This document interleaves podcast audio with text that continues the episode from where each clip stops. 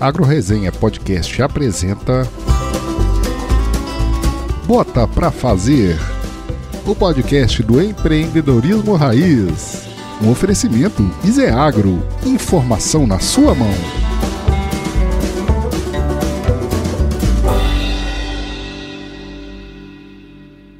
E aí, beleza? Ó, antes da gente começar esse episódio aqui, eu preciso te dizer o seguinte, cara. Quando a gente gravou com o Wagner, tava rolando uma chuva danada e o sinal tava muito ruim. Então, vocês vão perceber que o áudio dele não tá muito legal, mas ainda assim dá para escutar, tá certo? Então, espero a sua compreensão aí e curta o episódio aí que tá muito legal. Um abraço.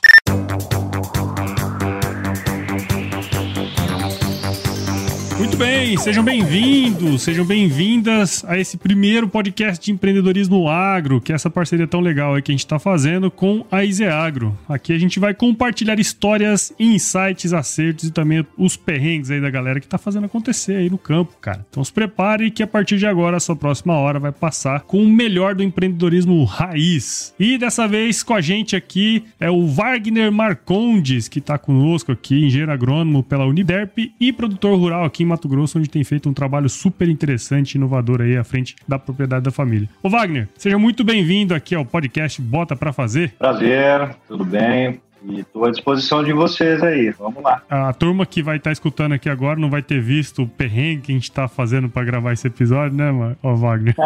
Essa chuvarada Verdade. que tá aqui. Acabando o mundo, né?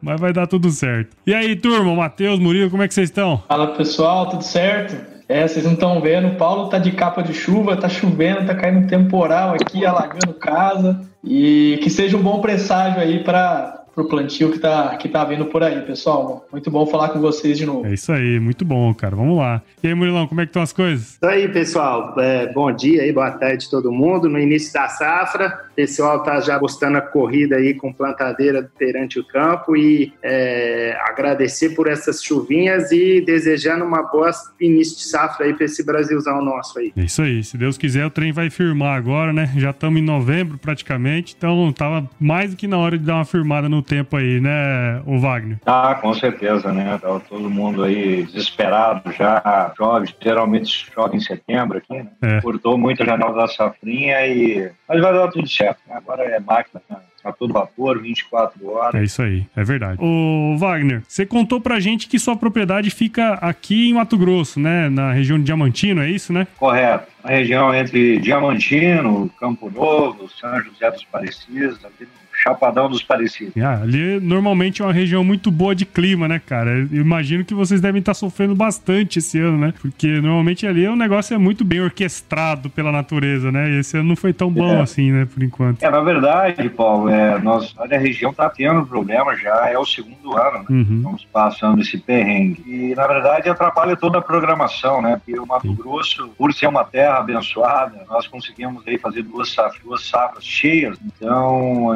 antigamente, nós só plantávamos soja, pouca coisa de safrinha. Hoje, praticamente, a gente inicia o plantio da soja já pensando na safrinha. Então, a programação é toda feita lá na frente já. Então, por isso, essa agonia é, de realmente colocar a semente no chão e terminar o plantio para poder fazer a, a safrinha. Como que funciona o seu sistema de produção hoje? Hoje vocês trabalham é, com grandes culturas, né? Mas como que funciona? Qual que é a dinâmica aí da propriedade ao longo do ano? Então, é, como eu te falei, nós trabalhamos com soja, milho e algodão, milho e algodão em safrinha, né? Dando prioridade aí pro algodão, que a região mesmo de Diamantino hoje se destaca na produção de algodão, porque há alguns grandes ali também, e acabou que ficou interessante pelos custos de terra, então hoje a cultura de algodão te dá um...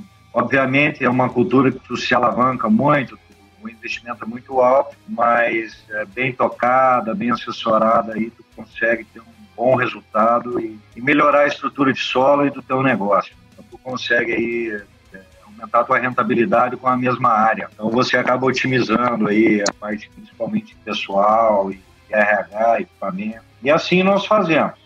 Nós plantamos soja agora nessa época e aí em janeiro começa a tirar e começa a plantar algodão e até final de janeiro entra com o milho para fechar. Uhum. A soja, nós a vida inteira trabalhamos com material convencional, né? soja GMO free, né, que estava sendo chamada há pouco tempo. Uhum. É, mas por costume mesmo, porque dizem que verdadeiro plantador de soja mesmo tem que plantar soja convencional, né? fazer pós-emergente, pré-emergente, RR, tá mais fácil, né? Só passa o glifosato e boa, né? É. Mas eu tô vendo que, que a gente está numa linha aí de, de aquisição de tecnologias, está aí disponível, pronto, né? Eu não estou vendo muito agregar lá na ponta produtividade em, em relação a custo aí, baixar os custos, né, a produtividade, ter uma margem bacana aí no final. Só que acabamos mudando para materiais RR por causa de ciclo, né, de plantio, para poder pegar a janela de algodão. Uhum. É, isso a gente conheceu muito nesse sentido, né, Wagner? De a gente não conhece pessoalmente, mas de chamar você um pouco, porque eu sou um pequeno produtor aqui, aqui em São Paulo, aqui na divisa com Minas também. Estamos iniciando essa jornada aí na produção de biológicos, né? Produção on-farm, é, que fomos indicados também pela, pela IBAN, lá, o pessoal da MD, que a gente está até gravando um curso junto para para disponibilizar aí para o pessoal. É, eu queria que você falasse um pouco disso lá, desse, já que você entrou, assim, como que é, é de, de produção, de, de produzir um farm comparado às vezes com o custo tradicional, quais são as dificuldades, ah, assim, claro. a tecnologia tem esse custo de, de, de, aprendizado, né? Deve ter batido muita cabeça, deve ter feito muita coisa errada para chegar é. no nível, assim. Então, se você puder compartilhar um pouco, o que, que te motivou a fazer isso? Hoje, como que você está de custo de comparação? Claro. Você, porque a soja é 200 reais, se você aplicar ouro lá no tratamento de semente, você ainda consegue ganhar dinheiro, né? Mas se você pensar num mercado mais apertado, o produtor precisa realmente ser produtor de verdade. Na verdade, assim, é, ninguém tem a fórmula mágica, né? Como qualquer um, a gente vem buscando conhecimento, buscando formas diferentes de fazer um manejo, é, um manejo mais barato, um manejo que funcione, um manejo que não agrida tanto aí o, o meio ambiente em relação a, a, solo, né, principalmente, contaminação de solo, e inimigos naturais, e, e aí vai. Eu brinco sempre que a natureza, não sei se vocês são cristãos, eu sou, né? A natureza é igual Deus, né? Tu tá, tu compara assim, tu tá lá no pecado, na esbórnia, né? Um pecador e resolve aceitar Jesus, você tá liberto. Né? E a natureza é a mesma coisa, né? Tu agride, agride, agride. A partir do momento que você resolve mudar um pouco esse conceito é, que está pré-estabelecido hoje pelo mercado, que é um mercado consumista, né? Tu resolve mudar isso aí, tu vai ver que a natureza ela vai começar a regenerar, ela vai começar a te ajudar, e ela é, ela tá ali para te ajudar. Só basta a gente parar um pouco de agredi-la, né? E essa visão nossa de produzir a todo custo, eu acho que a gente tem que começar a repensar isso. Nós estamos muito alavancados em custo e eu não vejo o resultado. E daí eu comecei a buscar informações também, multiplicar um farm, vai atrás de uma, vai atrás de outra, aquela batalha né, do dia a dia. Né? Daí a partir do momento que eu falei, não, cara, eu vou, eu vou tentar fazer uma coisa bacana mesmo, buscar uma solução que possa ser viável e rentável não adianta a gente também fazer inventar moda que lá no final não fecha a conta. Né? Apesar de tudo, nós precisamos que o nosso negócio seja rentável. Então eu fiz algumas experiências e acabei montando sim, uma biofábrica bem modesta, com a ajuda da IVA, né, que aí a minha precursora também me ajudou muito, me ajuda até hoje, nos detalhes, né? Detalhes pequenos ali, e está me entregando o resultado. Então, ano passado, nós tivemos a experiência de fazer um soja praticamente 100% um manejo orgânico, né? não foi certificado, mas eu quis esse desafio de terminar o ciclo de uma cultura sem usar químico e consegui. Né? Então, é, obviamente você sabe os pontos ali que dá para melhorar e tal, mas assim, é, eu digo com todas as letras, dá para fazer. O que que agrega no, no, no, custo? Cara, hoje tu produzir um farm, obviamente você vai ter que ter um operacional né, ali mais bacana e tal, principalmente para áreas grandes, que são as aplicações é, semanais, vai ter que aumentar um pouco mais o teu monitoramento, né, ter pessoas né, um pouco mais com feeling ali para resolver. E antigamente, é, não sei se vocês se lembram, é, o índice de lagarta era 22 lagartas por metro. Uhum. Aí, lá, vamos lá matar lá a meia dúzia, senão vai incomodar. E hoje a gente já está assim, viu uma lagarta, aliás, viu a, borbo, a mariposa, já está já está entrando com bomba de químico, né? Precisamos ser um pouco mais tolerantes nisso aí, trabalhar com um pouco mais de técnica. Né? Nós precisamos conviver com o microorganismo, com, com uma praga ali, obviamente numa população que não cause dano, porque senão o inimigo natural, ou a própria bactéria, ou fungo vai jogar, ela não tem como sobreviver. Né? Ela tem que ter o hospedeiro dela, né? E essa parte de custo, de tipo, ah, é, mesmo não fazendo manejo totalmente aí, vamos falar orgânico, né? Eu também acho que tem também muita oportunidade comercial mais para frente nisso. Mas você plantar soja, soja RR, pagando, vamos falar, hoje a gente consegue soja RR aí com parceiro nosso só a 4, 4,50 o quilo, né? E hoje você pega uma soja full, tecnologia super tratada, é 9, 10 reais o quilo. E aí fora os outros tratamentos. Então hoje, no manejo padrão seu, vamos falar disso mais sustentável, né? Não orgânico, mas, mas você, quanto que você consegue produzir nesse manejo e quanto seria mais ou menos o custo médio se você usasse o full de químico, assim? Você tem uma ideia disso? Cara, eu acredito hoje, é, nós temos custos lá que variam de 16, 18 a 33 sacos, depende do ciclo do material. Falando isso, materiais convencionais, é, RR. Então, os materiais curtos, tu acaba tirando aí com 90 dias, né, 85 dias, então fazendo uma aplicação de fungicida e olhe lá, depende da época, materiais rápidos. Então chega, chega nessa situação. É, na questão do, do manejo, tu vai ter, vai ter um custo maior aí, é, é operacional, é, que vai te onerar um pouco, tem que fazer entradas aí semanais, apesar que esses materiais normais tem, tem época do ano que está aparecendo algodão por semana tem que entrar. A tecnologia não está segurando mais aí.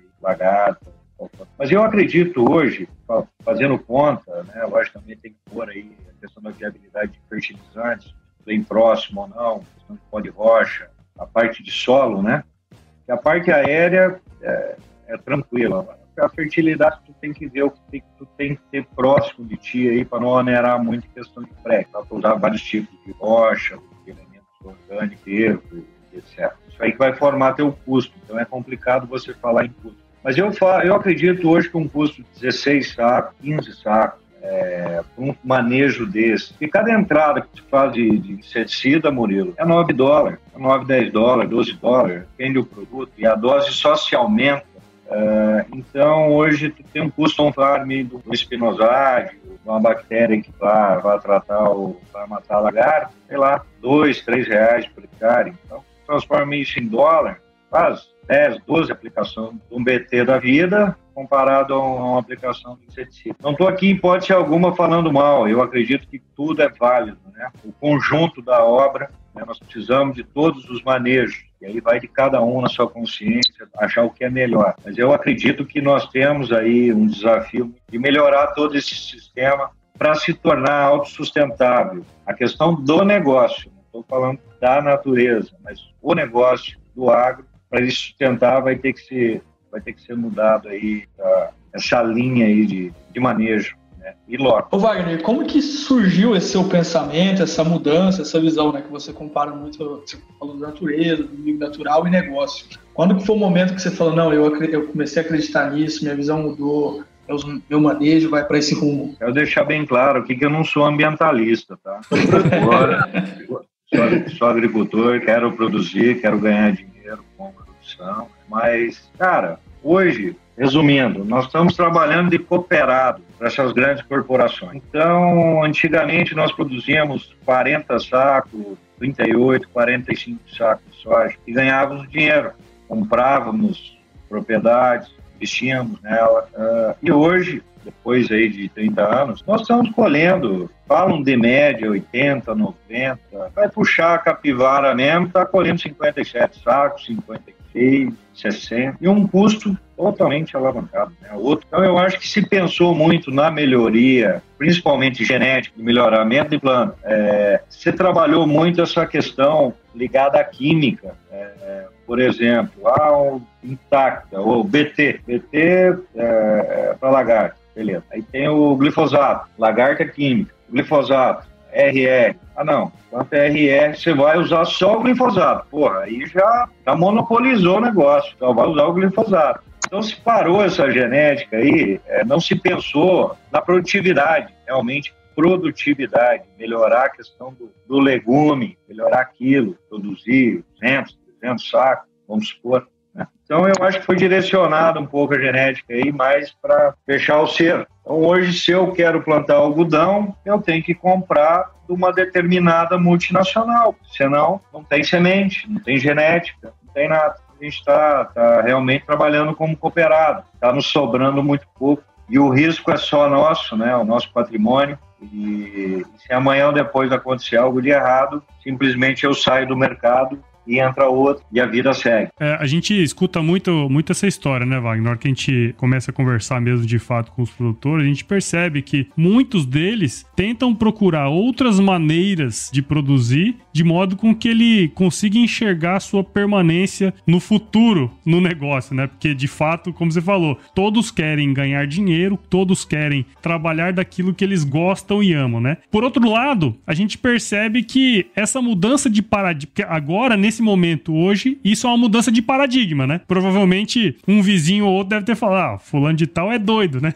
Como assim não vai aplicar? Porque sempre quando tem essa mudança de paradigma é muito complexa, né? E olhando para dentro da sua fazenda, hora que você começou a trabalhar dessa maneira um pouco diferente em algumas áreas da, da, da, propriedade. Como que foi internamente, né? Eu digo assim, os seus funcionários, as pessoas que estavam ali dentro, mudar o paradigma para olhar a cultura de uma maneira diferente também? Na verdade, é uma resistência natural, né? Toda mudança ela tem uma resistência. E daí isso só se, se quebra que gera resultado, ou positivo ou negativo, que a gente, a gente tem que tentar. Eu acho que o erro é não tentar, né? Então, obviamente teve, né, um, tem, né, uma, uma resistência, uma por falta de conhecimento, talvez, né, e uma porque também é um pouco mais trabalhoso, mais fácil abrir, abrir o barracão e pegar um produto e jogar pronto já, e, e é igual tiro de 12, vai lá, aplica e pô, a lagarta caiu. Sim. Só que você levou um monte de coisa junto ali também, podia estar ajudando. Então é uma, é uma, é uma coisa que eu acho que é gradativo, né? Conforme as pessoas vão vendo o resultado, vão, vão avançando, vão gostando daquilo, e a partir do momento que acontece isso, aí ela, ela vai atrás de mais conhecimento, de pessoas que estão ali na mesma linha, e tudo começa a melhorar, porque as coisas só acontecem por causa disso, ó, da, do, da gente interagir e trocar informação. Né? Nós não podemos guardar nada que nós sabemos, nós precisamos dividir isso. Então, eu acredito que seja mais ou menos por aí, Paulo. Legal, legal. É, porque assim, quando você para para analisar, né, a hora que você muda o sistema de produção, especialmente do jeito como vocês estão fazendo hoje, a acurácia técnica tem que ser muito maior, né? Então as pessoas têm que estar, de fato, vigilantes o tempo todo, né, cara? Na verdade, hoje nós, nós estamos num processo misto, uhum. né? Agregamos o biológico na, no sistema. Uhum. Então, o que, que vai acontecer agora é gradativo. Essa parte biológica ela vai ganhando espaço ganhando espaço dentro do meu sistema, a partir do momento que é, eu vou demorar e ter um intervalo de 20 dias, vou começar a ter um intervalo cada vez maior de aplicações de químico até cessar. Então, eu acho que essa transição é importante para quem tem essa resistência de ah, isso não funciona, isso não sei o quê, porque existe muita coisa ruim no mercado. Eu acho que o mercado de biológico em si ele se prostituiu muito mas é um mercado que vai crescer, porque senão as multinacionais não estavam aí comprando todo mundo aí, né, Murilão? É, eu estava lendo, é um mercado que cresceu, cara, de 50 milhões aí em 2018 para esse ano bateu 250 milhões, né, o mercado formal, né, fora uhum. esses a parte informal. Então, é um mercado muito grande, realmente, e, e eu acho que nada mais tecnicamente importante né, do que biológico para país de agricultura tropical como o Brasil. Né? A gente vê que é, nada mais é também do que voltar às origens do que a gente já fez há muitos anos que às vezes na Revolução Verde, numa agricultura que precisa mais industrial, deu uma perdida, e agora o pessoal técnico, os produtor, está retomando e aliando isso, tudo que a gente fez de bom e colocando isso junto. Eu acho que é um grande salto para a agricultura, eu acho que tem muito produtor tendo bastante sucesso com isso, e como você falou, assim, é, tem que ser aos poucos, né? Eu estou fazendo isso, da minha área total é pequena, mas peguei também mesma coisa, 20, 30 hectares e estou fazendo soja 100% convencional convencional esse ano. Vou usar herbicida ainda? Vou, mas eu quero aprender e falar, não, isso dá certo, isso não dá, né? E aí o produtor tem que ter essa mentalidade, eu acho, cada vez mais, de poder experimentar por ele mesmo, não pelos outros, né? Então, acho que é, que é super, super bacana. E, e, na parte de sócio, familiar, como que foi a visão do pessoal de você estar tá usando esses manejos mais diferentes? Foi bacana, cara. Eu tive vários, vários produtores foram lá dar uma olhada, realmente como é que estava, estava. E, na verdade, a minha ideia, é, independente de qualquer coisa, era tentar terminar um ciclo de uma cultura, é, pensando em ferrugem, pragas, etc. Então, foi muito vivo. Eu tive que realmente, no meio do jogo, definir o que fazer. Ah, vamos entrar com uma bomba de duas, três bactérias. Ah, não, vamos botar vírus. Espera aí, aqui, lá. Chegou teve momentos que deu vontade de falar, não, vamos meter um químico aqui, porque senão eu vou esse trem. Mas é um, é um conhecimento muito bom, cara. Tu vê na prática ali, que são cento, cento e dez dias aí, né, de pura emoção. Até fechar o ciclo, né? É muita coisa envolvida, né, Wagner? Então, desde uma uh, de uma prática, uma experimentação de vocês, a procedência do produto, viabilidade econômica do, do que está trazendo. E tem um ponto desse ciclo também da assistência técnica para quem vai fazer, ter uma consultoria, uma pessoa próxima, como que é isso, o que, que é a carência hoje. É, na verdade, a grande carência é essa, né, Matheus? Tem muito, tem muito dono da verdade aí no mercado. E, infelizmente, falando, falando mal hipótese alguma, eu sou engenheiro agrônomo, formado, mas eu acho que o engenheiro agrônomo hoje, que partiu aí, que a maioria está partindo para o lado de, vendas, né? De vendas, eles estão esquecendo um pouco do que aprenderam lá na faculdade, então algumas práticas aí que nós temos que ajudar o produtor, né? Nós precisamos estar ali para suprir aquela necessidade técnica e tal, não simplesmente vender um produto e contar uma historinha. Então eu acho que nós precisamos voltar antigamente, daquele agrônomo raiz mesmo. Dá para fazer assim, ó, pega aqui, benze ali, vai lá benzedeira lá, manda sair essa lagarta lá para a esquina. Então a gente tem muita gente que se especializou em vender e não simplesmente vender o produto. Falta essa, essa questão que você acabou de falar, né?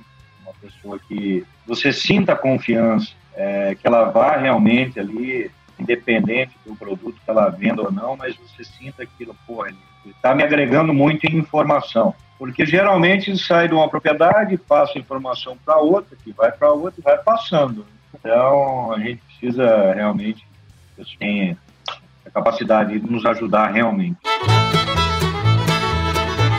Sabe aquela dúvida sobre pragas, doenças, agroquímicos e sementes que sempre aparece? Pois é.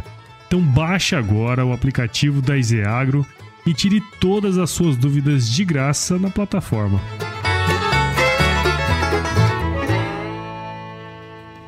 Ô Wagner, uma coisa que você comentou aí, e eu acredito que quando você parte para essa produção on-farm mesmo de, de, biológicos, primeiro que eu acho que ao fazer isso, você melhora sobremaneira o seu operacional ali, né? Ainda assim, dentro da fazenda, você precisa trabalhar essa parte da logística operacional ali dentro para o negócio poder dar certo, né? Como que funciona hoje é, esse processo aí? É, Paulo, ótima pergunta. Esse é um, gargalo pensa hoje numa produção on-farm, interessa o tamanho de área, essa logística é muito importante. Como tu leva isso para o campo, operacionaliza tudo isso. Uh, a nossa grupo lá, ela foi feita é, pensando justamente nisso. Então, nós fizemos uma estrutura não muito grande, é bem, bem, bem tranquila, do lado da pista é, da aeronave, faz as aplicações. Então, é, é toda interligada às, às células de multiplicação num sistema que já sai lá na, no misturador. Hum. Então, toda a, a, bio, ela joga o produto lá para fora, já identificado por, por caixas ali, né? Então, dali eu coloco na, ou no misturador que vai já para a aeronave, ou coloco num caminhão, que a melhor coisa para fazer é você pegar já um, caminhão de 30, não sei que tamanho, 30 mil litros, você já dosa esses micro-organismos dentro do caminhão. Ah, esse caminhão vai fazer tantos hectares, então eu vou colocar lá é, mil litros de um, mil litros de outro, está pronta a dose. E esse caminhão leva para a lavoura, e aí ele vai abastecer lá. Né? Se tu pegar, colocar num galãozinho, colocar num container, carrega aqui, leva para lá, pá, pá, pá, uma que acaba contaminando em algum lugar aí. Ele vai ficar exposto aí, tu não vai conseguir, vai levar para o campo lá uma quantia razoável, vai pegar solo ou alguma coisa. Seria né, mais ou menos dessa forma que nós estamos trabalhando. Uhum. E os, eh, aí você vai entrar, né, do plano para o futuro, como que tá? É. Não, então deixa eu perguntar uma coisa antes. Na parte de mercado, Wagner, de ah, soja não transgênica, soja orgânica, milho orgânico, milho não transgênico, você já consegue ter alguma vantagem de mercado nisso aí? Você acredita nisso? Como você vê isso? Cara, é, tem, né, Murilo? Mercado aí como o GMO Free, na verdade, não chega o bônus real para nós. Temos aí, somos reféns ainda desse mercado. Hoje, eu estava falando, acho que nos bastidores contigo ali, há cinco, seis anos atrás eu já vim falando aí de uma bolha aqui estourar e o mercado estava mentindo para nós que tinha estoque, e na verdade nunca teve, teve há muitos anos atrás. E hoje a gente está vendo que está trabalhando zerado. Então agora é guerra, né? Está faltando alimento mesmo. Então a gente está oferta e procura. Agora é o que tinha que ser, né? Estamos vendo aí os preços explodirem aí, a gente não sabe nem aonde vai parar. Em relação ao orgânico, não transgênico. A gente tem hoje aí a possibilidade de ter um bônus de 100, 120, 150%, um soja ou milho certificado, tanto no mercado interno quanto no mercado externo. Mas é um processo, né? Tu, tu sabe muito bem, né? Hoje, para tu exportar aí, tem que estar aí pelo menos dois anos aí para poder mandar para o mercado europeu aí com uma área já totalmente limpa, né? Para acessar o mercado americano, se eu não me engano, é três anos. Então é trabalhoso, trabalhoso, tem que valer dinheiro mesmo. E eu acho que a, a, o mercado consumidor está pedindo, pessoas estão buscando é, alimentar melhor, estão buscando meio rótulo, estão buscando né, esse tipo de coisa. Então a tendência, as gôndolas de mercado aí produto orgânico aí mais do que ficou pouco espaço de tempo. Nós só precisamos também, obviamente, tirar os picaretos da, da jogada, porque eu, eu, vi uma reportagem, se eu não me engano, era na Argentina, que tinha muito soja negociado lá como orgânico e não era. Então sempre uhum. tem, né? Mas eu vejo com bons olhos, cara. Eu acho que é uma alternativa. Nós precisamos diversificar, né? Nós precisamos aí alcançar novos mercados, diversificar também tentar ver um horizonte diferente aí para não ficar dependendo do mercado só, um ABC da vida. Pelo que a gente conversou aqui, do seu processo, dessa mudança de processo, né? Tudo isso é muito custoso, não só do ponto de vista de dinheiro investido, mas do ponto de vista de tempo investido em cima do negócio, né, Wagner? Então, de fato, você precisa ter um retorno sobre esse trabalho a mais e, e a, mais do que isso, né? Como você falou, é um produto que está sendo demandado. Eu acho que esse, isso que faz toda a diferença também, né? Quando você pega para acessar alguns mercados que de fato pagam mais por isso. Né? E aí, você já conhece o aplicativo da Iseagro? Não! Então baixe agora a melhor plataforma para que produtores e técnicos se conectem com empresas de insumos e tecnologia.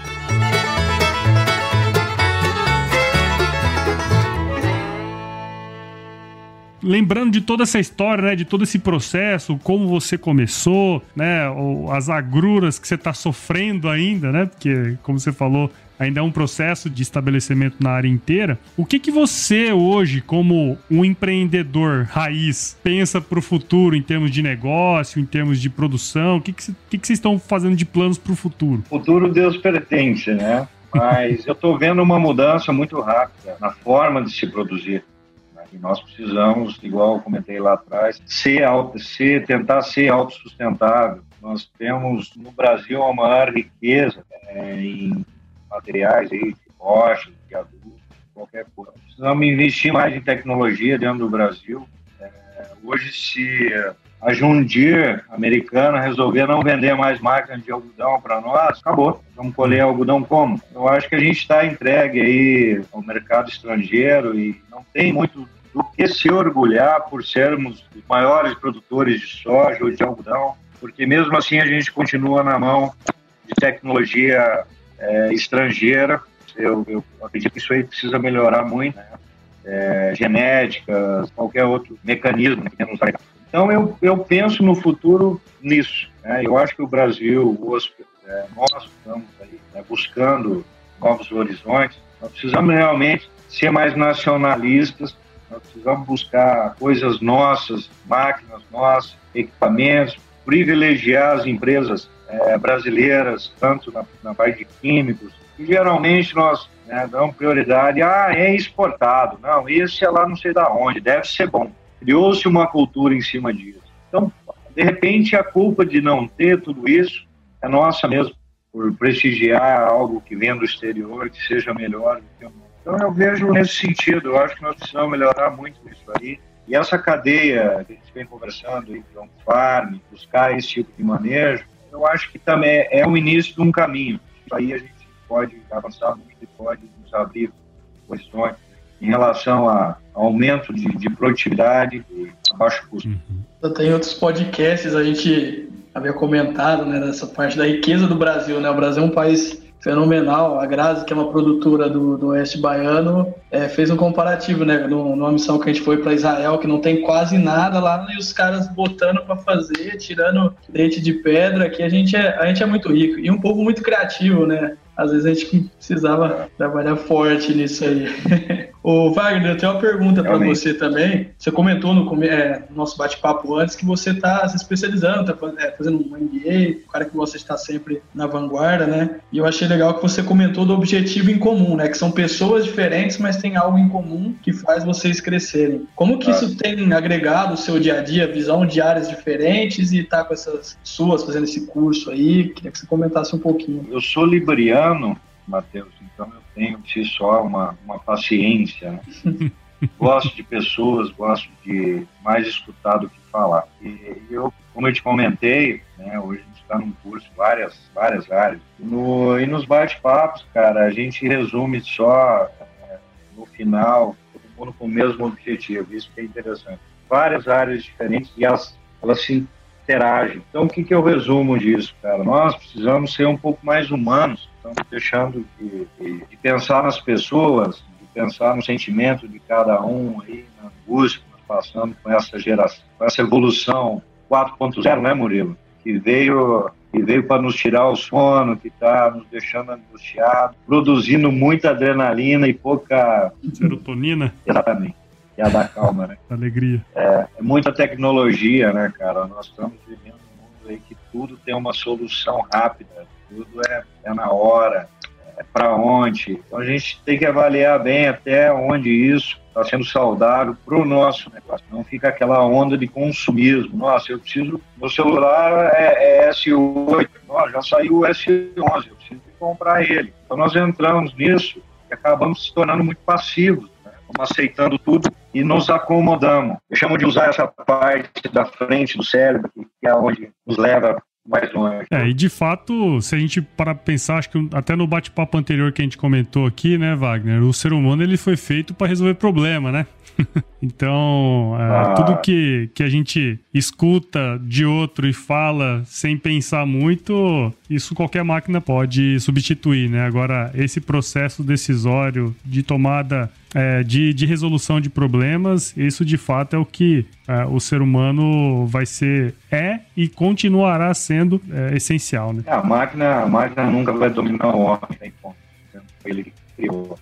Esses processos de linha, esses processos repetitivos, esses trabalhos repetitivos, isso a máquina, a automação, tudo vai tomar. Então nós precisamos se atentar para as profissões do futuro, né, cara? Que na verdade vai ser relacionada ao humano mesmo, a é. pessoa, a gerir conflitos, a gerir sentimentos, a, a, a... então assim vai ser nessa linha. É. A máquina vai fazer uma boa parte, mas nós precisamos. Isso aí vale para qualquer, para qualquer profissão, qualquer de negócio. Uhum. Então nós precisamos avançar. Legal. Tamo junto aí. É isso aí, cara. E, e eu acho que você, pela experiência aí é, de trabalhar nessa linha, né, de, uh, de biológicos dentro de, uma, de um contexto em que é pouco se fala de biológicos, né, quando você fala de grãos, produção de grãos no cerrado, é, a gente escuta muito pouco sobre isso e, e ter mentes como a sua que vê, enxergam nisso uma oportunidade, né, até uma maneira de combater o status quo. Eu, eu acho isso o verdadeiro empreendedor raiz, desculpa. É, eu creio que nós precisamos realmente, é, o produtor que está lá na ponta, na verdade, pô, tem tempo para ficar pensando, ficar delirando, ficar pensando em outra coisa e tal, ficar com a cabeça aqui, lá e tal. Mas a gente precisa parar um pouco e, e olhar onde nós estamos, ver o que passamos e para onde nós vamos, principalmente. Porque o que passou, passou. Uhum. E aonde nós estamos é, é, é o que vai definir para onde nós vamos. Né? Então a gente precisa parar um pouco, realmente, dar uma respirada. Opa, eu estou até agora aqui e o negócio não muda. Alguma coisa eu tenho que fazer, alguma atitude eu tenho que tomar. Então eu acho que é necessário ter esse tempo aí para pensar aí e tomar uma, uma decisão. o mercado está aí, a gente já sabe como é que funciona. Uhum. Né? E eu acho que a gente precisa mudar esse modelo aí. Nós estamos trabalhando realmente de cooperado, cara. Eu tenho esse sentimento. Né? Uhum. Nada contra cooperado, pode ser alguma. Mas como né? Quem ganha só quem é o presidente da cooperativa. Não, legal, bacana. Bom, pessoal, vamos entrar agora então aqui no nosso, nas nossas dicas valiosas do mês de outubro. E para esse mês aí, vamos começar com o Murilo aí, que já tá com o microfone aberto, Murilo, se quiser. Beleza, minha dica, dica é, é simples, assim, para quem gostou do papo de biológicos aí, a gente, junto com, com a Ivânia, com o pessoal da MD, nós estamos gravando alguns um, um, material bem legal online de como um curso básico de biológico, então fica atento aí nas redes sociais aí do, do ISEAC, que a gente vai, vai lançar isso aí esses dias. Então essa é a dica. Vai ter muito material legal para quem quer iniciar essa jornada aí de produção biológica na fazenda. Legal, legal. Muito bom. Então, pessoal, já sabe aí, ó, é, se liga no, no, nas redes aí do Zeagro para é, acompanhar essa novidade aí. E você, Matheus, qual que é a sua dica valiosa do mês de outubro? É, a minha dica do mês de outubro, tinha muito tempo que eu não assistia é, série, coisa assim, mas teve uma que me tocou bastante esses dias que chama The Playbook, tem no Netflix que ela conta a história de diversos treinadores é, de esporte, então de basquete, de futebol, enfim, mostra muito como que esse pessoal lida com a pressão, de como lidar a equipe, como tirar o melhor de cada um, uh, de cada uma dessas pessoas. Realmente, acho que foi uma série que, depois de muito tempo, essa realmente me tocou. Então, eu é minha dica aí pro mês de outubro para assistir depois que plantar e curtir um pouquinho aí. Legal, eles contam a história de John Wooden lá, não? Eu assisti muito a do Doc Rivers e, e de uma ah, treinadora dos Estados Unidos, mas tem o Zé Mourinho, tem uma galera muito aí, boa lá. legal, legal. E aí, Wagner, qual que é a sua dica aí? É, pode ser qualquer coisa, tá? A gente dá dica de livro, dica de série, pode ser artigo científico, um livro, um livro técnico. Fica à vontade para dar sua dica valiosa aí pra gente. Mas agora Agora você me apertou sem me abraçar, hein? eu realmente eu não, eu não costumo ler livro, eu leio mais artigos científicos e tal, né? Porque a gente só vai atrás de conhecimento a hora que precisa. Mas, cara, o Gary, Gary Bohr, professor universitário, está hoje desenvolvendo um trabalho, na verdade, trabalho do futuro. O que, que nós vamos se especializar daqui 20, 30 anos? Quais serão as profissões daqui 20 anos? Uhum. Vai existir mais engenheiro? Não vai existir? Legal. É, eu vi até uma frase essa semana muito interessante que no futuro as profissões não serão mais profissões, as profissões serão habilidades. Eu achei esse, esse negócio muito interessante. E faz sentido, né, cara? Hoje, é, eu, eu sou engenheiro agrônomo, mas eu sou podcaster também, né? Eu tô aqui gravando áudio, depois vai ter uma edição, né? Então, quer dizer, as profissões acabam virando habilidade. Se você quiser aprender qualquer coisa hoje, você consegue, né? Bom, pessoal, eu tenho uma dica aqui de um livro de um cara que eu sou bastante fã aí, que é o, o livro do Cafezinho. O livro lançado pelo Luciano Pires, é esse mês agora, ele lançou esse mês. É um livro que ele traz vários, vários textos que ele publica nos podcasts dele, que é o, o podcast Cafezinho, né? É, é, bem interessante porque a gente consegue ver o momento político que a gente viveu nos últimos três anos, porque são, são episódios, é, ele faz dois ou três cafezinhos semanais, né? são textos bem interessantes que dá para ver um passado muito recente da nossa política. Eu achei bem legal esse livro aqui. Mando um abraço aí pro Luciano Pires também. Mas muito bom, pessoal. Super episódio super legal aqui. Tenho certeza que a turma que, que escutou aprendeu bastante aí com o Wagner, né, Wagner? E pra galera que quiser é. conversar com você aí, como é que o pessoal pode, pode fazer, ô Wagner? Eu vou deixar um, um e-mail, não sei se dá pra deixar no podcast aí. Dá, dá pra deixar. Vou publicar ele. Muito bom. Quer que eu fale agora também? Pode falar e a gente deixa na descrição do episódio aqui também. Eu tenho meu, meu LinkedIn lá também, que dá pra, pra me procurar lá, Wagner Marcondes, né? E meu e-mail é wv W de Volkswagen, V de vaca, igual dizia o Vilma, né? Marcondes, 40 arroba gmail.com. Bom demais, bom demais. Vai estar aqui na descrição do episódio, então quem quiser tirar alguma dúvida, conversar um pouco mais aí também com o Wagner, é só entrar em contato com ele. E aí, Wagner, a gente sempre termina o podcast aqui dizendo pra turma, né, a hora que chegar o pessoal lá na fazenda pra visitar, aí você fala pra eles que se chover não precisa molhar a horta, não, tá? que aí o pessoal já, já entende o recado. Chover tem que mandar plantar sagu, né?